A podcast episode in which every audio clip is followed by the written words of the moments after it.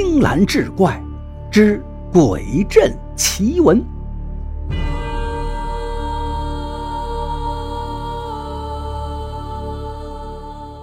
话说游侠李飞来到传说中的鬼阵时，天色已黑。这座破败的小庙里竟然还挺热闹，一个壮汉，一个和尚，一个书生，还有一个显然是一个风尘女子。五个人围坐在篝火边，各自吃自己的干粮。李飞觉得无趣，便讲起了鬼阵的传闻，说有一年。镇子里很多人忽然染上了怪病，不几日便死了。人们请来法师，查出张木匠的独生女儿是妖怪转世。于是大家一人一块石头，把她活活给砸死了。可自那日之后，总有人说在夜里看见有红衣女子在外游荡，满脸血污，唤人偿命。镇中便接二连三有人死于非命，没死的也都迁往别处，于是这个镇子就成了一座鬼镇。你快别讲了，吓死人了！那风尘女子大叫道。书生摇动纸扇道：“阁下怎知这种传闻呢？”李飞道：“在来时的路上，我碰到一位放羊人，是他告诉我的。”书生道：“那……”你还敢来？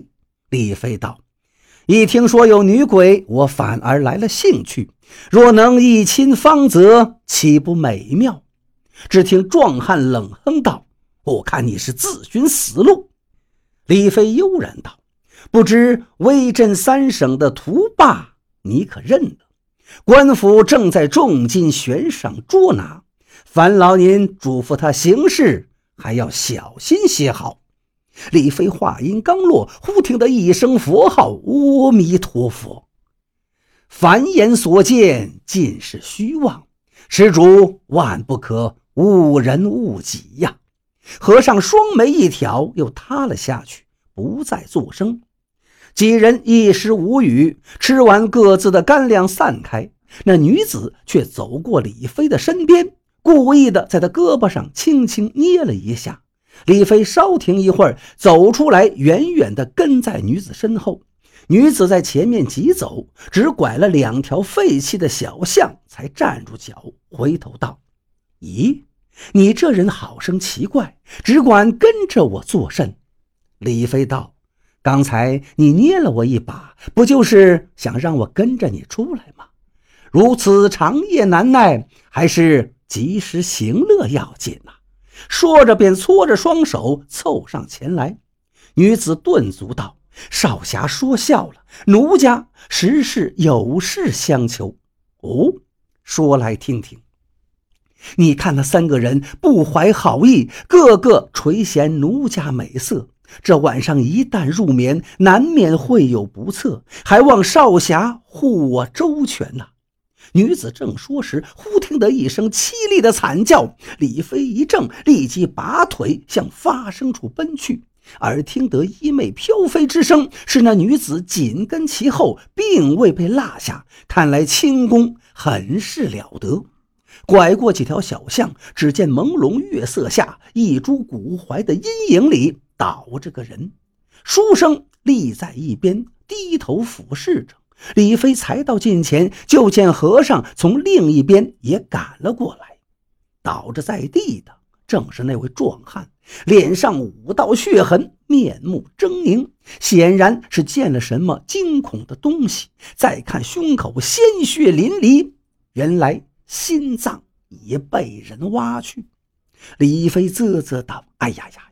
想不到屠霸这一代枭雄，竟然命丧女鬼之手。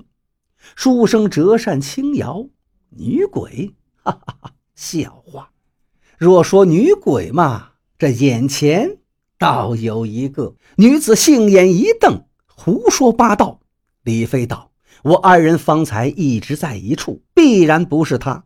倒是阁下您，竟比我们还先到。”像是就在跟前呢。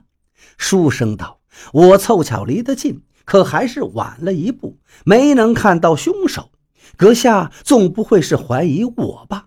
想我一介柔弱书生，哪有这个本事？李飞冷笑道：“夺命书生若还柔弱的话，真不知谁还敢称强悍了。书生只善议和，你对我们的来历都一清二楚啊。”他一指和尚道：“那这位大师是谁？你可知道？”和尚忙低眉道。阿弥陀佛，二位施主莫拿贫僧玩笑了。大师必是得道高僧，不屑与我等武夫为伍。李飞道：“哼哼，你倒会说，你对我们了如指掌，可我们对你却一无所知，这未免有失公允吧？”书生说着，向前迈了一步，不知怎么已经到了李飞近前，右手折扇一晃，左手急探去擒李飞的脉门。李飞右手一扶，竟将书生的两只手都挡开了，口中还道：“君子动口不动手，你怎么还上了手呢？”书生被他带的身子一偏，不由大怒，正要再次动手，那女子闪身横在两人中间，道。都什么时候了？查清女鬼的事情要紧。书生恨恨道：“你俩倒走到一处了。”和尚盘膝坐在树下，贫僧要念经超度亡灵。李飞无心在此，转身离开，可总觉得身后有人跟着他。转过了几条街巷，他突然回身问道：“你要作甚？”原来还是那女子。他盈盈下拜道。女鬼作祟，出没无常，兼有歹人在侧，存心不良，还望少侠护我。李飞道：“你算了吧，你的功夫不在我之下，谁护谁还未必呢。”说着，伸手想把他拉起来。好啊，你二人做的好事。书生从暗处现身道。你另结新欢倒是真快，已经忘了旧人了吧？女子一跺脚道：“你来添什么乱？坏了，你也不在那边，万一那和尚……”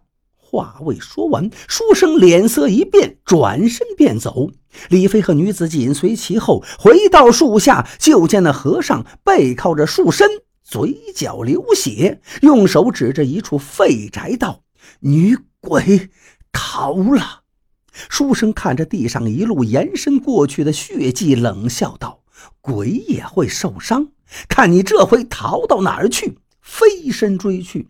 女子对李飞道：“他一人前去，怕不是那女鬼对手。”李飞冷眼旁观道：“好，好，好，谁叫我爱热闹呢？我也瞧瞧去。”李飞看着书生的身影没进了那片废宅，慢慢也跟了进去。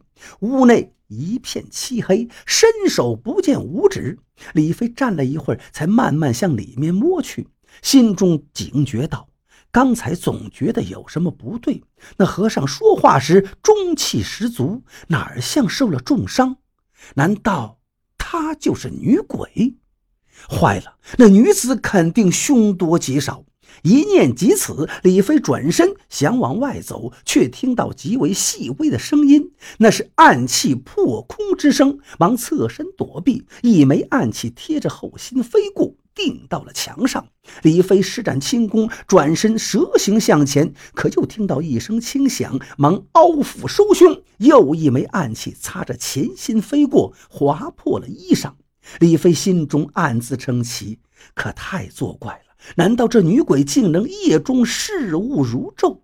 他慌忙躲在柱子后面，心中暗责自己莽撞了。若书生和那女鬼是一伙的，若书生就是女鬼，正在此时，只听得弓弦响处，李飞听声辨位，伸手抄住了急射而来的弩箭，甩手打了回去。只听“噗”的一声，像是射进了什么东西，伴随着还有一声“啊呀”。李飞心中冷笑，看来这鬼也知道疼痛。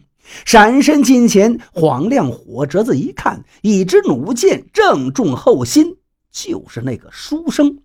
李飞点点头，是了，是这书生跟那和尚合谋害我，不想却被我射中，命丧于此。可是在这漆黑如墨的废宅里，他怎么会如此精准地找到我的方位呢？近前查看，李飞不由得瞪大了眼睛。这时，听到外边一声尖叫，是那女子的声音。李飞连忙遮回道：“怎么了？是大师。”女子道：“他已经圆寂了。”李飞看着那已死的和尚，冷笑道：“不要再演了，杀人越货，还装什么出家之人？你那女鬼呢？”书生就是女鬼，被我射死了。这树下连死了两个人，必有古怪。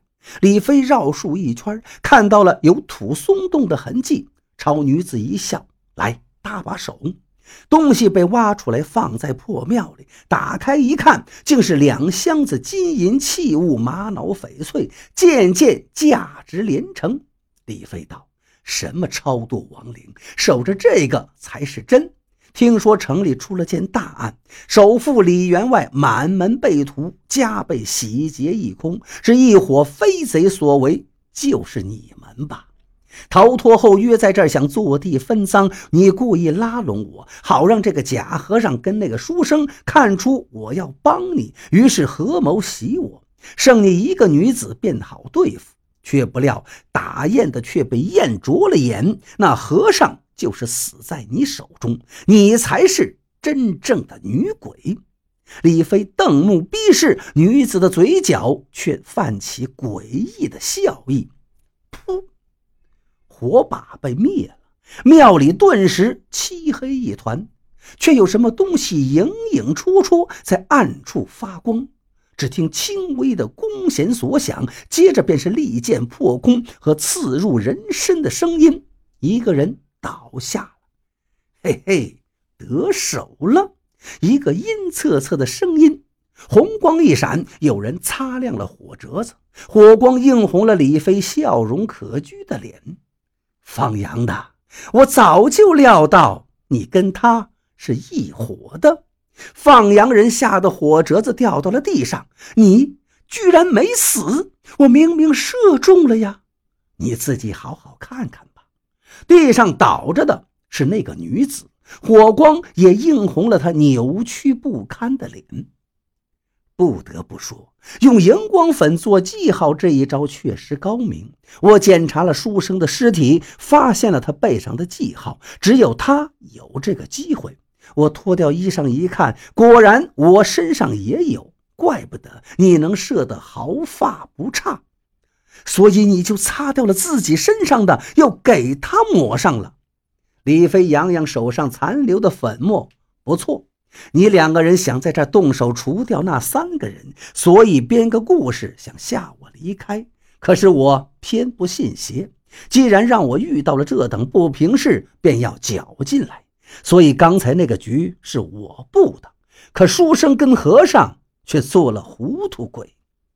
只见放羊人突然一扬手，什么东西奔李飞而来。同时，放羊人用脚去踩地上的火折子。李飞鼓起双袖一抡，那东西倒撞在放羊人身上，落了他一头一身。同时，火被踩灭了。放羊人浑身光亮，原来全是荧光粉。李飞乐了，这回瞎子都能找着你，看你还能往哪儿逃！